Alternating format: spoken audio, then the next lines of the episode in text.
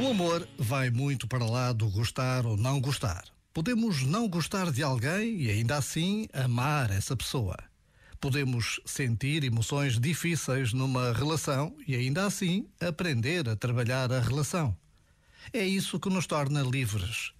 Se nós somos amor, então precisamos de o ser na totalidade, em plenitude, no máximo do nosso potencial não serão aspectos circunstanciais a impedir que sejamos quem somos.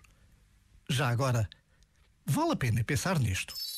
Este momento está disponível em podcast no site e na app.